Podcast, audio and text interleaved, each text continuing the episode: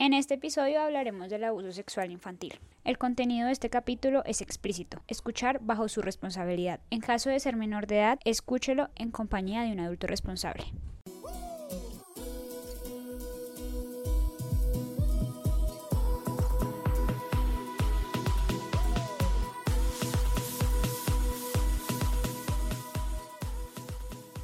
Bienvenidos todos a Aquí Nadie Sabe. Hola, hola, hola, ¿cómo están el día de hoy? Hola muchachos, si se han dado cuenta que últimamente venimos todas saludables, que cada vez como, hola, ¿cómo están? ¿Qué han hecho? ¿Qué cuentan? O sea, este, este semestre y este año tenemos mejor ánimo que el año pasado, es que el año pasado fue muy duro. Pues que fue duro para todo el mundo, eso fue parejo y eso fue rejo parejo y créanme que nosotras intentamos siempre como tener la mejor actitud, pero es que hay veces como que... sí, es, que igual, ¿qué relación, ¿qué relación no tiene problemas? Uy, sí, esto no es una relación, señores, esto es un matrimonio. Déjenme decirles, esto es un matrimonio. O sea, ya tenemos un hijo juntas, ya es que Estamos más no hay que hacer, o sea, ya baila. Nada que hacer ahí. Pero bueno, Hoy venimos con mucho ánimo, con mucho amor, con mucha emoción y con un invitado especial y un tema espectacular además de todo. Ya los habíamos mencionado como que vamos a estar muy pendientes de temas de relevancia social. Entonces, Nata, ¿a quién trajimos el día de hoy? El día de hoy tenemos un invitado que nos va a mencionar y nos va a tratar de educar y abrirnos como los ojos y las puertas a un mundo que es de interés colectivo, pero quiero que él mismo nos cuente. Entonces, Antonio, los micrófonos de aquí nadie sabe son tuyos. Hola, buenas tardes a todos, a todos los que nos escuchan el día de hoy. Bueno, yo me quiero presentar, yo soy Antonio Ávila, yo soy psicólogo y eh, pues he venido trabajando ya por un tiempo de un poco más de dos años con víctimas de violencia sexual. Perfecto, qué chévere, Antonio. Un, un, un colega más. Ustedes dirán, pero pues si ellas dos son psicólogas, porque no hablan del tema. Pues no, porque él es experto en este tema, porque tiene la, el conocimiento, la experiencia, el bagaje, ¿sí? Tú tienes también una, una especialización, ¿verdad? Sí, sí, eh, es correcto. Yo soy psicólogo especialista en psicología médica de, de la salud y pues actualmente cursando estudios en maestría en psicología clínica. Antonio, hoy vamos a hablar de un tema como él ya lo mencionó, muy importante y es un tema que muchas veces eh, pasa desapercibido precisamente por la edad de la población. No porque queramos, no porque seamos negligentes al respecto, sino porque es que en el mundo infantil y en los niños, o sea, es que los niños tienen su propio mundo cada uno y es muchas veces difícil de, de, entenderlos, de interpretarlos, como que a medida que vamos creciendo se nos olvida que en algún momento fuimos niños, ¿sí? Y no captamos ciertas señales o de repente entramos en el error de asumir que ellos pueden llegar a manejar cierta situación o simplemente por miedo o inexperiencia o algún tema del pudor no hablamos abiertamente con los niños de estos temas tan importantes. Es correcto, esto eh, pasa muy, muy seguido eh, porque en ocasiones se puede pensar que los menores de edad, por ser menores de edad, no son personas sexualizadas, ¿sí? Entonces eh, se puede incurrir como en el error de creer que si yo le hablo acerca de las partes íntimas, si intento tener algún tipo de conversación con algún contenido sexual desde la parte educativa, puede incitar al menor de edad a que comience a explorar esta parte de sí mismo, ¿sí? Comience a también a sostener algún tipo de relación sexual o tener cualquier tipo de acto sexual. Es que igual creo que para los adultos y los papás ese tema, abordar el tema de la sexualidad con los niños es muy complejo. Yo alguna vez escuché bueno, a padres de familia mencionar que ellos no sabían porque no conocían muy bien el lenguaje ni cómo eh, explicarles a los chicos cuando aparecía una escena sexual que realmente no es en la televisión y cómo explicarle a qué llevan los besos y cómo funciona el tacto entre dos personas cuando se acercan de esa forma. Y también a intentan mucho las, las mamás, o digamos en, en, mi contexto pasaba, que las mamás le decían a uno mucho como, si un niño te toca, eh, eh, grita, si un niño esto, aquello, y como siempre con la prevención, pero una prevención sin explicarte el por qué estaba mal que eso sucediera o quién no debía tocarte y por qué estaba mal si te tocaban de X o Y manera. Sí, además que es que esto, este tema como de, de la educación, que en realidad no es tan educativa, lo voy a llamar de esa manera, va desde mucho antes de la sola prevención de si alguien externo te llega a tocar en alguna de tus partes íntimas, grita, sino desde mucho antes de por qué de por qué no le enseñamos a los niños desde chiquitos a cómo es de verdad su exploración sexual sana, de por qué es pecado o es mejor dicho, la peor atrocidad ver que una niña está tocando sus partes íntimas sin ninguna maldad y sin ningún morbo, sino mera exploración. Y pues digamos, a mí me pasaba lo que ustedes mencionan, que, y me acuerdo todavía, que si salía en una película, una escena de sexo, mi papá me ponía la mano en los ojos, en lugar de, digamos, en ese momento explicar. Ya más adelante y con cierta edad eh, cambiaron las cosas y hubo un cierto nivel de educación sexual, pero si algo es cierto es que estamos mal en educación sexual. Puede llegar a, puede llegar a considerarse también en ese sentido, eh, continuando en lo que ustedes vienen diciendo, Eliana y Natalia, eh, que la sexualidad también es concebida o es percibida únicamente como algo meramente reproductivo, como un coito, ¿sí? Pero también podemos desconocer en muchas ocasiones que hablar de sexualidad eh, abarca diferentes funciones, ¿sí? La sexualidad no solamente está encaminada a la reproducción y es lo que le cuesta mucho a los papás a veces también quizás llegar a explicar como lo mencionaba Natalia, sino que también la sexualidad está inmersa en la parte de comunicación, cómo nosotros estamos expresando lo que estamos eh, percibiendo o eh, viviendo en un momento dado, ¿sí? Hablamos también de esa capacidad que tenemos nosotros para poder establecer una relación interpersonal de forma significativa con otras personas que también la sexualidad puede llegar a tener una parte erótica, que es donde se eh, brinda como todo este placer eh, experimentado por eh, sensaciones también corporales entre las personas y ya finalmente también esta función reproductiva. Entonces, esto es quizás lo que dificulta en parte el proceso de por qué se desconoce como eh, la concepción integral de la sexualidad más allá de la reproducción. Estaba buscando algo, Antonio, sácame de dudas. Hablando de, de la población más afectada, nosotros sabemos que, bueno, estamos hablando meramente de niños, sí, pero en términos de abuso sexual, la población más afectada se conoce que es eh, la población femenina. Sin embargo, no hay que obviar ni negar esta porción de población masculina que también tiene, eh, es víctima de abuso sexual. ¿Y qué pasa con los niños? A mí se me hace que en la, no sé si es así y sácame de dudas, si llegas a, tener conocimiento, que en la población masculina son los niños los que más eh, pueden llegar a, a, ser víctimas, porque en ese momento son vulnerables, ya pues más adelante es un poco más complicado, por así decirlo, para el victimario. Correcto. En efecto, pues eh, siempre hay una gran cantidad de víctimas y especialmente en los menores de edad cuando se presenta este hecho de, vulneración en sus derechos sexuales y reproductivos, ¿sí? Entonces eh, suele darse dentro del núcleo familiar y eh, normalmente la mayoría de las veces los menores de edad suelen callar, suelen eh, guardar silencio para no reportar porque son amenazados, porque son influenciados, coercionados de alguna manera para que no reporten esta situación. Suelen siempre eh, referir presunto ofensor, si es menor de edad o mayor de edad, al presunto agresor sexual, con que algo malo le va a pasar a los papás, ¿sí? O no les van a creer o los van a tildar de mentiroso. Entonces, por eso ellos no reportan en este sentido suele pasar que ocurre dentro del núcleo familiar en su mayoría, teniendo en cuenta, ustedes también mencionaban algo al inicio, y es que eh, los papás suelen en algunas ocasiones mencionar a los menores de edad como, bueno, si es una persona extraña, desconocida, no le vas a hablar, no le recibes ningún objeto, ningún dulce, ni nada por el estilo, porque eh, pues no está permitido. Entonces finalmente el niño termina dándole acceso a alguien en quien ya confía y que de alguna manera es cercano a todo su grupo familiar.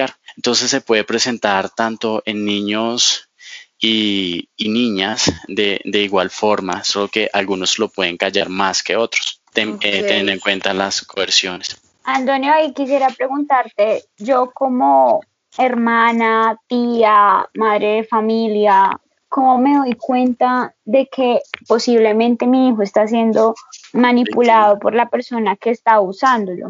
Correcto. Eh, cuando un menor de edad presenta, está siendo víctima de una situación de, de, presunta violencia sexual, hablamos de la presunción porque no, realmente no, uno no lo tiene como, no es algo verídico hasta que realmente se active la ruta y sean los profesionales de la salud en, en, las instituciones, hospitales, clínicas, IPS que al momento de activación de la ruta confirman o descartan este hecho.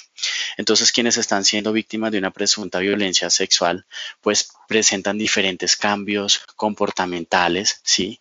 Eh, por ejemplo, los niños cuando están bastante pequeños, eh, alrededor de sus cinco años, pueden llegar a presentar un comportamiento hipersexualizado, como cual de tener un vocabulario exagerado con respecto a la sexualidad para la edad que ellos tienen. Es decir, pueden ser muy explícitos en referirse a una relación sexual o a las partes íntimas, ¿sí?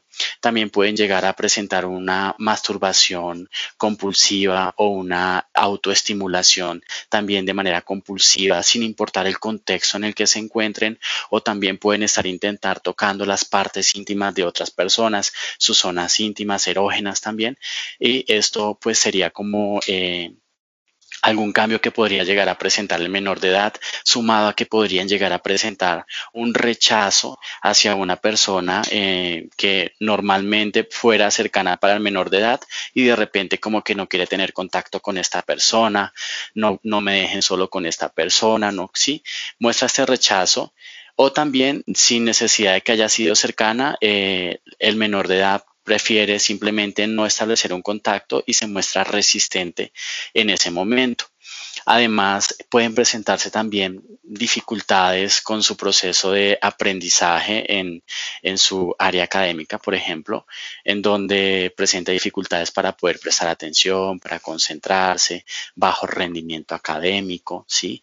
Y en algunas ocasiones también puede llegar a presentar el menor eh, cuando el grado de afectación es mayor algunas ideas de muerte o un comportamiento autolesivo. Entonces, el menor de edad va a presentar todo cierto tipo de cambios en su comportamiento en los que el papá también puede llegar a estar alerta, sumado también al hecho de que no pueda controlar el esfínter, de que eh, esté realizando deposiciones fecales en su ropa interior o que se esté orinando también, que refiere a algún tipo de dolor, enrojecimiento en sus partes íntimas. Eso también puede ser una, son, son signos de alerta en, en cuanto a los cambios de comportamiento del menor de edad. Súper interesante. De hecho, si en alguna vez, en alguna ocasión lo había escuchado que de todas maneras sin, sin intención obviamente de culpar a ninguna madre, porque madre, mejor dicho, ese, ese rol es extremadamente complicado e incluye muchas cosas. Muchas veces las mamás están tan ocupadas, mamás solteras, con situaciones económicas muy difíciles que de pronto no notan estos cambios, pero a nivel de, de recomendación o sugerencia es que cada mamita conoce a su hijo. Eso por muy mamá ocupada no va a cambiar. Entonces, cada mamá puede llegar en algún momento a identificar esos cambios que Antonio nos estaba ilustrando con unos cambios que son, bueno, bastante eh, disidentes, pero pues hay muchas veces que, como les explicaba yo al inicio, los niños todos son diferentes, ¿sí? Y, y algunos tal vez pueden no llegar a tener como un cambio tan abrupto, sino solamente tal vez tengo entendido un, que se aíslen un poquito, que dejen de hablar en el colegio y esas cosas uno a veces eh, lo toma como puede ser algo normal, ¿no? Puede que esté cambiando, puede que, eh, qué sé yo, la entrada a la adolescencia entonces está, está cambiando en este sentido, pero hay que tener como mucho cuidado con eso. Y ahora que hablamos de, pues, me, tanto de señales como de lo que nos hablaba Antonio hace un rato, de cómo cómo refieren los niños o, o, cómo llegan de pronto a hacer esa denuncia, por decirlo así, o a comentar que algo les está pasando.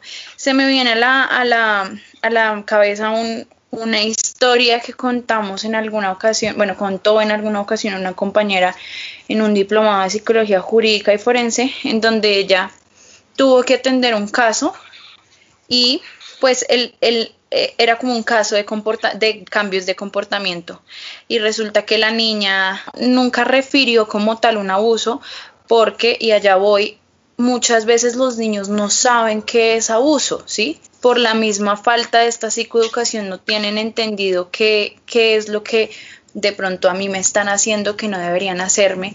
Y finalmente la forma en cómo la psicóloga se dio cuenta que esta niña estaba siendo víctima de abuso fue a través de un cuento en el que el, en el, que el victimario estaba representado por eh, el hombre araña porque el hombre araña pues no se le ve el rostro, tiene una máscara. Entonces, esta era como su manera de esconder quién era su, su agresor. Cuéntanos un poquito, Antonio, si has tenido de pronto alguna alguna experiencia así. Claro. Cuéntanos de tus experiencias de cómo los niños refieren, pero antes pues cuéntale a los que te están escuchando en qué consiste tu trabajo para que entiendan por qué has tenido estos acercamientos. Claro que sí, Elena. Bueno, eh, yo como psicólogo ejerzo brindando atención a los niños, niñas y adolescentes que han sido víctimas de alguna situación de violencia sexual. Hablamos de violencia sexual también para hacer la claridad, no solamente de una penetración, de un acceso carnal, de una violación, sino que hablamos de una violencia sexual desde una mirada morbosa que se le hace a alguna persona, desde un comentario en el que se están diciendo palabras hirientes o palabras obscenas hacia un hombre o hacia una mujer que finalmente buscan denigrar, humillar a la persona que está siendo víctima, ¿sí?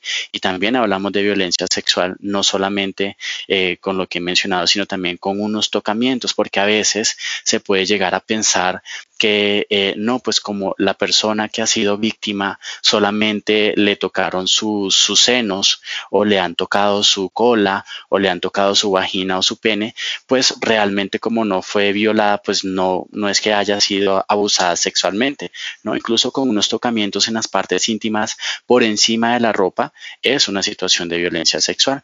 Entonces yo brindo atención a los menores de edad eh, e incluso también a papás que eh, pues reportan la situación, que desconocen cómo proceder, porque uno como papá no está preparado jamás para afrontar una situación como esta, ¿no? Partiendo del hecho de que no tenemos como un manual que le diga a cada papá, de esta forma usted puede actuar de la mejor manera con su hijo o con su hija, sino que a veces eh, llegan a prácticas como de ensayo y error, ¿cierto? Entonces yo brindo atención a todas eh, eh, estas personitas que han sido agredidas de alguna manera. Lo que tú mencionabas es muy importante, todos los cambios de comportamiento que yo mencionaba hace un momento son algunos de los que se pueden llegar a presentar, ¿sí? Y cada menor de edad o cada adulto también puede presentar una afectación completamente distinta dependiendo también del tipo de violencia sexual al que ha sido eh, o ha estado expuesto. Por ejemplo, no es lo mismo la afectación que puede llegar a presentar un menor de edad que ha sido agredido sexualmente en una sola ocasión por tocamientos en sus partes íntimas a un menor de edad que esté siendo explotado sexualmente, las consecuencias eh, que va a presentar también van a ser completamente diferentes. Quien está siendo explotado sexualmente puede estar sufriendo algún tipo de lesión física, hematomas, infecciones de transmisión sexual, un embarazo no deseado, agresión física también, ¿verdad? Y expuesto también a incluso al consumo de sustancias psicoactivas y demás, mientras también quien está siendo tocado en sus partes íntimas puede presentar cambios en su comportamiento como episodios de tristeza, episodios algunos depresivos, y ansiosos, algún aislamiento social o dificultades para poder relacionarse con otras personas también. Entonces cambia mucho la, la consecuencia o afectación dependiendo del tipo de agresión sexual al que ha sido expuesto. Ahora bien, los menores de edad normalmente pueden llegar a referir alguna vulneración de derechos desde la misma broma, ¿sí? Pueden expresar una vulneración de derechos y no solo sexual, sino incluso física, desde la risa, desde la grosería, ¿sí? Y eh, también como presentando un comportamiento desafiante, porque eh, algo que también mencionaban ustedes hace un momento y es que no reconocen que están siendo agredidos de alguna forma y eh, es también parte mucho de las dinámicas familiares en las que están en ese momento desenvolviéndose y pueden normalizar este tipo de violencia. Entonces, por ejemplo, un niño que hay que siempre se le estén diciendo groserías o se le digan frases denigrantes o eh, invalidantes, ¿sí? Puede estar repitiendo este tipo de frases a otras personas y lo que normalmente la gente podría llegar a pensar es, este niño si es muy groserito, no mire cómo se refiere hacia las demás personas, pero mire esa cantidad de groserías que dice. Entonces, realmente el menor de edad está realizando como todo este proceso de aprendizaje por modelamiento en donde tiene unos un, grupo familiar le está expresando de esta forma y por eso lo naturaliza. Ahora bien, eh, con respecto a una presunta agresión sexual, me perdonarán si llego a utilizar algún término que puede llegar a ser un poco soez o vulgar, ¿sí? Pero pueden referirse por medio de groserías, ¿no? Entonces, como eh, venga a ver que yo a usted le quiero hacer algo y es muy explícito en qué es lo que quieren hacer sexualmente, ¿cierto? Entonces, detrás de esta verbalización obscena también y tan explícita, pues eh, puede haber una presunta vulneración sexual. E igualmente, lo que tú mencionabas con respecto al caso que expresabas eh, de, de tu colega psicóloga, entonces muchos menores de edad son engañados por las personas ofensoras o agresores sexuales por medio de juegos, ¿cierto? Y a partir de este juego comienzan a manipular al menor de edad, por ejemplo, sí, o pueden utilizar cualquier otro tipo de engaño al menor de edad, incluso le pueden dar dulces para que se quede callado, moneditas o billetes también, algo tan mínimo que finalmente engañan al menor de edad en ese sentido. Qué triste jugar así con la inocencia de los niños. me sorprende muchísimo, a pesar de que es una situación como que se vive tan a diario y que sabemos que no es ajeno a nuestra cultura, yo aún me siento impactada por los métodos, los medios. Tú mencionabas que habían afectaciones de diferentes niveles de acuerdo pues a la agresión, a la posible agresión a la cual el niño se vea expuesto. Yo recuerdo que hace mucho con, escuché la historia de una persona que desafortunadamente tuvo que pasar por esto en su niñez y lo que tú mencionabas de su conducta eh, hipersexualizada la comenzó a desarrollar fue ya en la adolescencia, porque en la niñez era una vergüenza y un pudor eh, exagerado. Pero entonces ya en la adolescencia esa conducta hipersexualizada se le convirtió en un conflicto porque el relacionarse con las personas de su mismo entorno y conseguir pareja y todo esto comenzó a, a ser un problema. Entonces quisiera preguntarte cómo ese abordaje post posible abuso sexual, cómo podría llegar a ser dirigido tanto a los niños como a los padres, porque yo creo que a los padres claramente, como dijiste tú, es muy difícil, pero no es solo entender lo que está pasando, sino cómo van a seguir abordándolo de ahí para arriba, porque la cosa no se termina ahí en la niñez, o sea, es una, un trabajo continuo. E, es cierto y partiendo también de que esta situación, lo que tú mencionas, la afectación puede depender de muchas variables, no hay como un estándar que a mí me diga un niño víctima de violencia sexual va a presentar estas afectaciones como un checklist, no, porque depende también del tipo de violencia al que ha sido expuesto depende también de la relación que tenga con la persona. Cuando el niño es agredido también por su propio papá, por su propia mamá, abuelos, hermanos, ¿sí? Entonces esta relación que tiene con, el agresor puede afectar mayormente al menor de edad, ¿sí?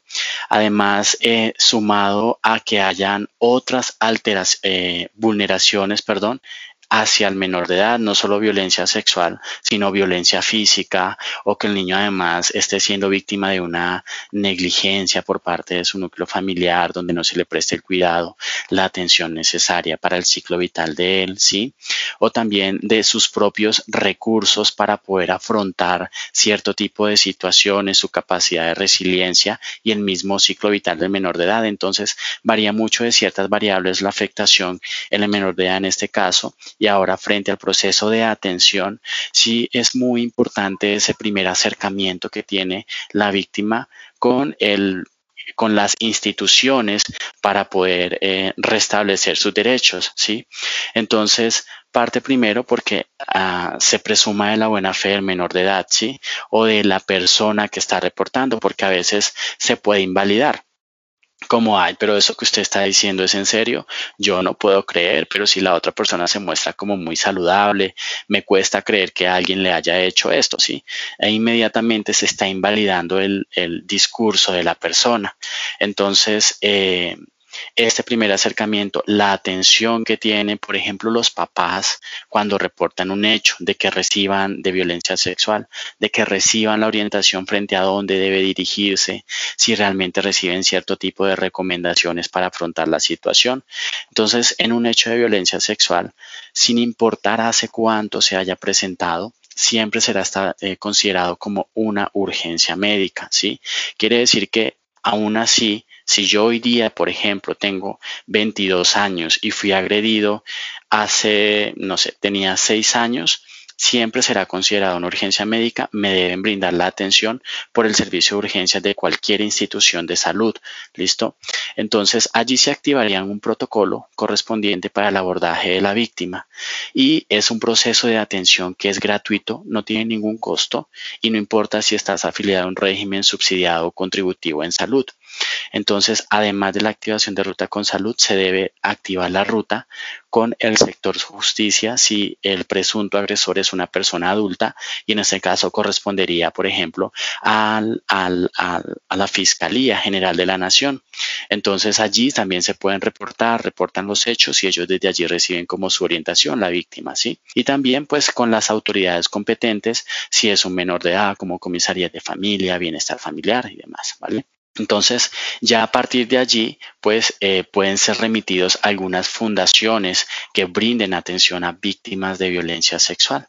Claro, es súper importante pues que eh, el proceso psicológico se siga dando. Lo que pasa y hay, una, hay un factor sí muy importante que creo que obviamente se trata de erradicar desde, desde la disciplina y en la activación de estas rutas y es la revictimización. ¿Sí? Que es, hay que tratar al máximo de, de, evitarlo. ¿Qué es la revictimización? Pues que con, eh, digamos que tener que estar contando lo que sucedió tanto en esta entidad como en la otra, tener que estar brindando la información, pues es como un revivir de ese, de ese momento para, para el niño, para el menor. Bueno, esto también sucede con los adultos, ¿no? Entonces, en muchos casos, digamos, cuando yo trabajé en clínica, eh, pasaba que ya la clínica se encargaba de pasar los reportes a fiscalía y de esta manera pues o sea, el abordaje tanto médico como psicológico de primera instancia se hace en la institución hospitalaria y ya después esa información tanto de psicología como de medicina se envía y de esta manera el niño tiene que verse expuesto a una valoración aquí, una valoración en comisaría, otra valoración antes de tal vez un juicio, etcétera. Hay que tratar también, digamos que cuando eso no sucede y no se garantiza desde la parte disciplinar, que la familia o la acudiente en este caso tenga eh, muy clara esta información para que trate de evitar al máximo que esto suceda y pues tenga, digamos, que los argumentos para decir, oigan, no, pues si ya me lo atendieron aquí, remitan esta información y evitemos llegar hasta ese punto de, que el niño o la niña vuelva a pasar por esta, por esta situación. No sé, yo estoy ansiosa por historias y es que una vez Antonio me contó a mí una historia de, de cómo, como de hazañas en el trabajo quiero que nuestros oyentes las conozcan. Eh, bueno, eh, algo que tú ahorita mencionabas, Eliana, también y es muy importante, desde el mismo desconocimiento frente a cómo proceder ante una agresión sexual, también como cuidador, como responsable o como papá o como simplemente tutor del menor de edad, puedo llegar a hacerle muchas preguntas, ¿sí? Eh, el niño me ha mencionado que alguien le ha realizado tocamientos o sencillamente eh, fue tocado o le han realizado sexo oral, ¿sí? Un niño de 5 años, entonces comienzan a preguntársele quién lo hizo, cuántas veces lo hizo, en dónde estaban, pero yo qué estaba haciendo, ¿sí? Ese tipo de preguntas generan la mayor afectación y lo que tú mencionas también de la revictimización, porque supondría como esta eh, evocación también de, del suceso por parte del, de la víctima en este sentido, ¿sí? Y allí se considera que es muy importante que quienes realicen estas preguntas puedan ser los profesionales con quienes se activa la ruta, porque cuentan con competencias, habilidades, formación y todos los protocolos para llevar a cabo este proceso. Ahora bien, frente a las historias, bueno, son casos muy delicados, son muy, son, son situaciones muy sensibles en los que un menor de edad puede referir que está, por ejemplo, cansado de jugar con el abuelo o la abuela, un niño de 6 años con su abuela de casi 60, están cansados de jugar y eh, la abuela final, entonces el niño puede referir de qué se trata el juego, no, pues estamos jugando a que me están revisando, finalmente ella me tiene que dar muchos besitos en el cuerpo y finalmente me termina, y perdónenme la expresión, eh, practicando sexo oral pues a mí, de niño de 6 años. De esa manera el niño expresa que está realizando un juego, ¿sí? Y fíjense cómo no, no lo normaliza, sino que eh, lo ve como parte de su cotidianidad, hasta que dice, no, no más, no quiero jugar más. Entonces ahí es cuando es mucho más complejo porque el menor de edad no reconoce que está siendo agredido. Este, este, esto que dices de el menor de edad no reconoce que está siendo agredido. En otro capítulo hablaremos de cómo ni siquiera muchos adultos reconocemos lo que es una agresión. Entonces, pues imagínense, menos los niños. Pero también me, me trae otra historia cuando en alguna ocasión en un municipio de Colombia que pues es de difícil acceso, el municipio es Mitú. Mitú pues es un municipio que su población, si no estoy mal, casi que el 70% de la población es aborigen y tienen poca comunicación, digamos que con toda esta cultura del consumismo, eh, de la tecnología, porque son personas que todavía están muy arraigadas a sus culturas, que muchos de, muchas de estas eh, tribus viven aún en zonas muy alejadas de la, de la civilización de, de la ciudad. Y, y sucede que, pues, ustedes saben, los, los, los aborígenes tienen facciones físicas rasgos muy, muy similares. Y me llega esta historia de una niña que después de mucho tiempo, ya como contaba Natalia, ya después de muchos años, acude porque no puede o no se siente muy a gusto en el establecimiento de relaciones sexoafectivas con su pareja. Haciendo toda una investigación nos damos cuenta que la niña en su infancia había sido constantemente abusada por su padre porque su madre había fallecido cuando ella era solo una bebé y eh, con el paso, pues digamos que el crecimiento de la niña, el papá refería que ella se parecía mucho a su mamá. Entonces lo que él hacía era digamos que estos, estas acciones de abuso sexual se las expresaba a la niña como una muestra de cariño padre-hija y obviamente pues en el desconocimiento, en la falta de educación, en la falta de, de, también mucho contacto, conexión con otras personas pues porque vivían muy alejados como les digo, ella lo aceptaba tal cual como una muestra de cariño sin darse cuenta de que era lo que estaba pasando. Y cuando de repente llega una edad adulta en donde se enfrenta a estas mismas muestras pero con una pareja si un par, un igual, dice, oigan, pero esto está muy raro, ¿qué está pasando aquí? Imagínense, o sea, al nivel de que muchos, para muchos nosotros podemos decir, oigan, esto realmente sucede, de verdad hay personas que no sepan y, y sí lo hay. Sí, sí, es muy cierto. Sí, y pasa también mucho en los núcleos, y pasa mucho en los núcleos familiares, tanto aquí en nuestra sociedad, tipo en ciudades metropolitanas y municipios pequeños o grandes sociedades intermedias, sucede que a veces no es siempre como el abuelo o el papá o no sé qué, sino pares cercanos, tipo los primos, quienes de pronto se llevan tres, dos años de diferencia, cuatro años de diferencia, siete años de diferencia, entonces encuentran en su primita, en su primito, en su igual como un, una persona para iniciar la exploración, tipo de que es adolescente y pues en la adolescencia comienza la, como la experimentación de tu sexualidad un poco más al punto de saber cómo, cuáles son las zonas erógenas, qué se siente, cómo se siente. Y deciden comenzar a experimentar con el chiquito de la casa, con su primito que va todos los fines de semana. Y lo que decías tú de los juegos es, es real, o sea, yo conozco variedad de historias muy cercanas a mí de que comienzan así, o sea, digamos, eh, la exposición de los genitales frente a un niño simplemente diciéndole como, ay, mire esto, mire esto, no sé qué, y como es algo que nadie le ha explicado qué es, cómo es ni qué funciona, pues la curiosidad sale a la luz y se, y se, que se abusa de eso, se abusa es de, del desconocimiento del niño porque nadie le ha dicho, porque no le han contado. Y es preocupante, eh, es de verdad preocupante que suceda con tanta frecuencia. Sí, es cierto. Y lo que tú dices, el desconocimiento, algo muy importante que mencionas, y es la exposición. Los papás muchas veces terminan eh, agrediendo sexualmente a los menores de edad al momento de sostener una relación sexual y que el menor de edad esté presenciándolo, así sea auditivamente, ¿sí? Eh, es que están sosteniendo relaciones sexuales y el menor de edad finalmente termina escuchando cómo su papá, cómo su mamá sostiene relaciones sexuales. Esto es una exposición, ¿sí? Lo que tú decías, las partes íntimas también. Y ahora que estamos en épocas eh, de una emergencia sanitaria, saliendo pues como todo este proceso de la pandemia del virus COVID-19, pues salen a flote un poco más o se presentan en mayor medida los casos de violencia sexual en redes sociales, en las tecnologías de la información y la comunicación. Aparece el sexting, aparece el grooming, ¿sí? Entonces, eh, eh, algo a tener en cuenta es que a un menor de edad por nada uno puede estarle enviando algún material sexual explícito, erótico o, sugerente, ¿sí?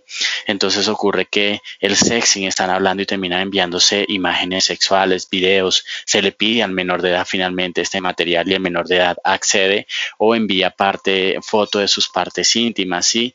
O cuando los adultos se hacen pasar por otro menor de edad finalmente para ganarse su confianza y eh, finalmente acceder a cualquier tipo de información incluso sexual. Entonces también se presentan y en ocasiones los cuidadores del menor de edad pueden decir, pero si es algo que ocurrió por internet, pues mi hijo finalmente no tuvo contacto con nadie, solamente habló con alguien, sí me parece inapropiado, pero pues no le hicieron nada, ¿sí? Entonces cuando uno indica, no, si su hijo de todas maneras o su hija tuvo una comunicación, una interacción con una persona y le han solicitado este tipo de fotos, su hijo está en riesgo de que pueda ser sextorsionado más adelante si llegó a enviar algún material, ¿sí? O con cualquier otra parte de la información para que continúe enviando más videos, más contenido y finalmente eh, continuarse en este círculo de la violencia. Entonces eso es muy importante también tenerlo presente.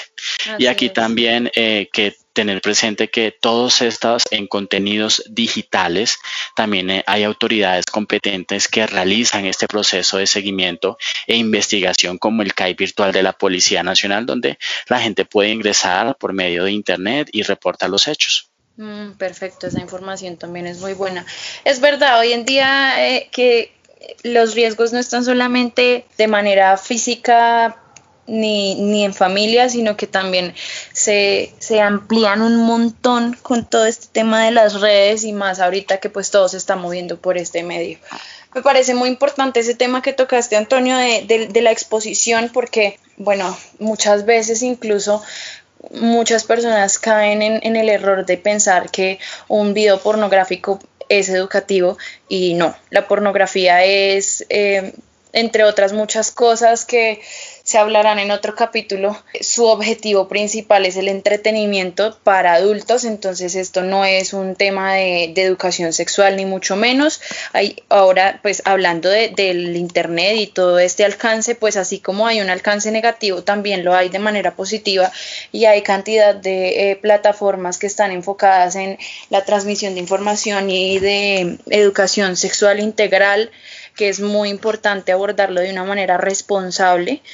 Eh, pero sobre todo, y lo que yo quisiera hacer énfasis, digamos que un poco para, para ir cerrando el, el, capítulo y la información que hemos recogido acá, además de las experiencias, claro está, es que definitivamente la educación es un factor primordial y que no debemos de pronto como adultos tener miedo de abordar estos temas con los niños, que de hecho es completamente importante hacerlo desde una edad temprana.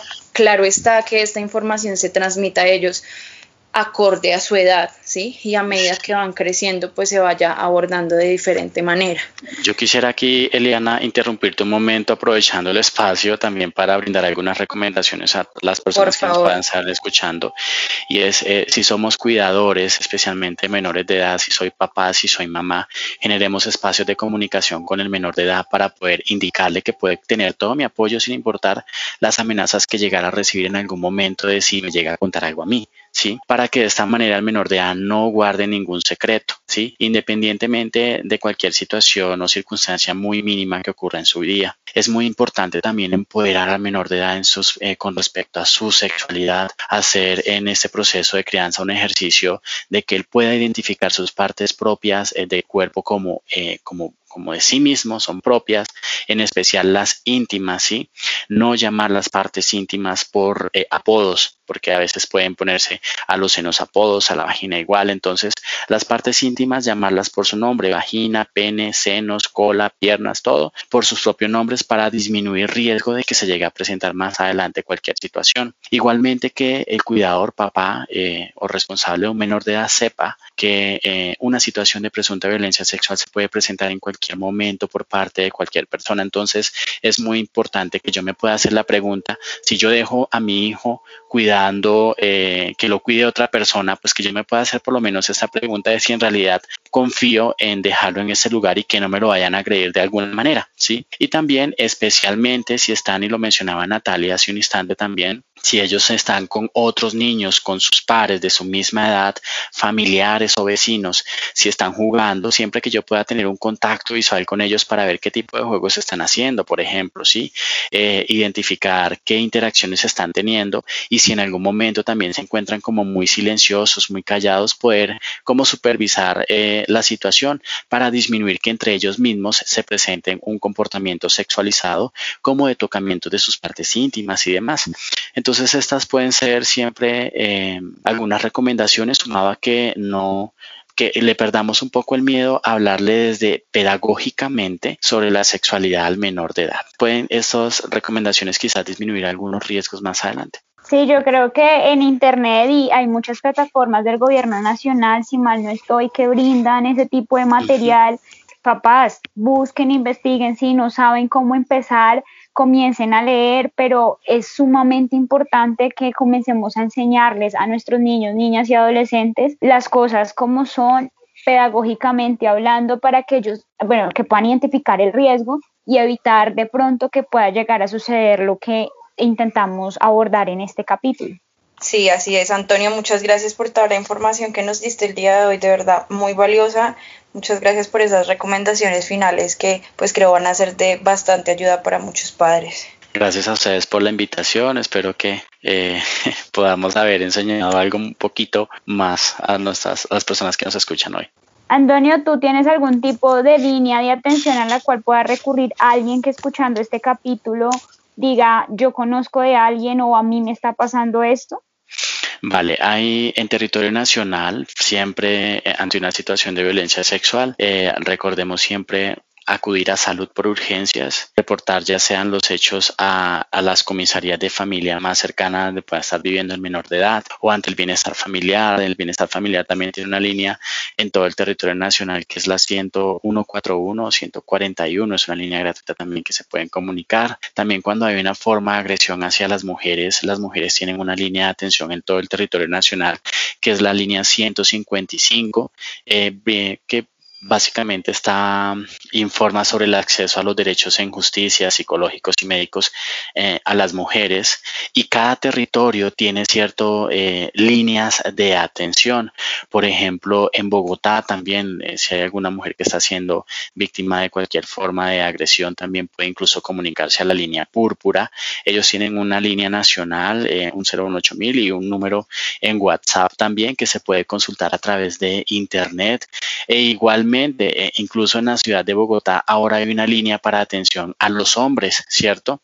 Que eh, normalmente es una eh, población que de alguna manera suele callar muchas ocasiones por el temor a lo que vayan a decir o porque no les vayan a creer, que también es una línea de Bogotá que se puede buscar por internet. También en todo el territorio nacional ante cualquier situación de emergencia hay una línea, es la 123, que también pueden recibir cualquier tipo de orientación frente a lo que se pueda estar presentando. Y ya también eh, por cada territorio se puede indagar. Vale, Antonio, muchísimas gracias. Vuelvo y te doy las gracias como las dio Eli. Gracias por toda la información, gracias por acompañarnos. Y pues nada, esperamos que puedas volver a este podcast con un tema igual de interesante. Claro que sí, gracias a ustedes por la invitación. Espero que tengan un feliz resto de día. Gracias, gracias. Bueno, muchachos, esperamos que les haya servido, que hayan aprendido mucho, que les haya gustado, que con esta información puedan ayudarse a sí mismos o a otros. Y bueno, si ya saben, siempre bienvenidos en nuestra página de Instagram, arroba aquí nadie sabe raya al piso, en caso de que quieran contar alguna historia, sea relacionada con este tema o no, si quieren participar como invitados, bienvenidos sean. Chao muchachos, nos escuchamos en el próximo capítulo.